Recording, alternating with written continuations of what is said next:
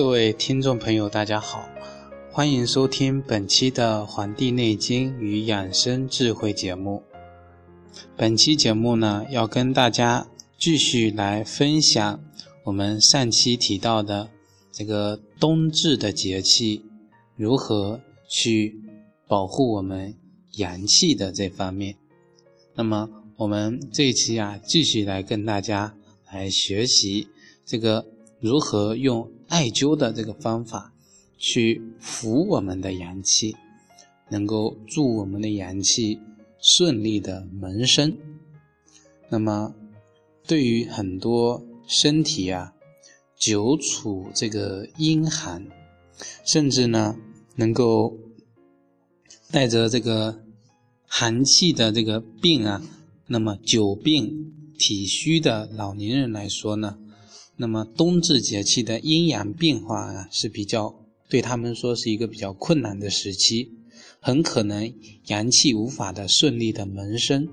所以这个时候需要我们用这个艾灸的这个温熏呢，能够起到一种补阳，去轻盈体内的阳气的生发，那么。我们常用的一些艾灸的穴位有哪些呢？各位听众朋友呢，可以用笔记记一下。像这个足三里这个穴位，能够起到健脾胃、补中气、通经络和气血的作用。我们的神阙穴能够起到温通我们的元阳，能够静旺中焦的作用。我们的气海穴。能够起到补肾气、暖脾阳、强壮后听以及心听之本的这个作用。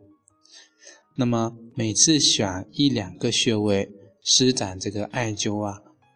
啊，经常的坚持，有起到祛变引领的养生功效。那么第四点呢，就是跟大家谈一谈，我们每次跟大家讲这个节目啊，总是通过它的一个理论的支持，那么它的预防的一个方法，那么一个治疗的手段，以及食疗的这个养生的这个方法，来为大家来总结。像这个益补养养食的这个膳食啊。能够滋阴养阳，这个御寒，这个风寒。像这个冬至的时候呢，阳气归内，那么我们的腹中啊有热，易于这个物内的这个胃的这个消化，可以适当的呢使用一些益补之品。但是呢，我们知道这个节气的前后最好是以一种清补。平补的方式，所以啊，只要能够起到这个滋阴养阳这个作用啊，无需大补啊，只要起到这个御寒这个作用就行了。所以啊，冬至这一天呢，我特别推荐呢，像这个这个清炖这个墨鱼鸡汤啊，以及。清补这个羊肉汤，这些都是非常好的这个药膳。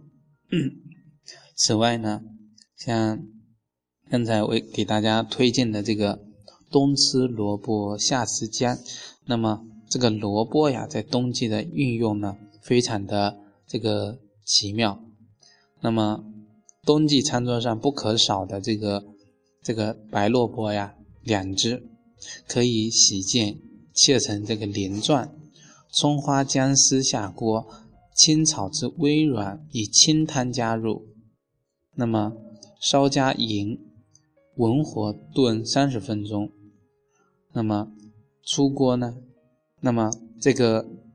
吃一些呀，节日当时可能偏重酒肉，那么用这个方子呢，能够起到消食下气。那么润燥通便，嗯，那么去温避秽，适合老人儿童，那么食多腹胀的这些人使用。最后一点啊，要跟大家提醒的就是冬至这一天啊，那么阳气是最盛的，啊，阴气呀是最盛的，阳气呢是最弱的，应对这个人体心火呀也是最弱的，所以呀，有心血管疾病的人呢，要格外注意冬至的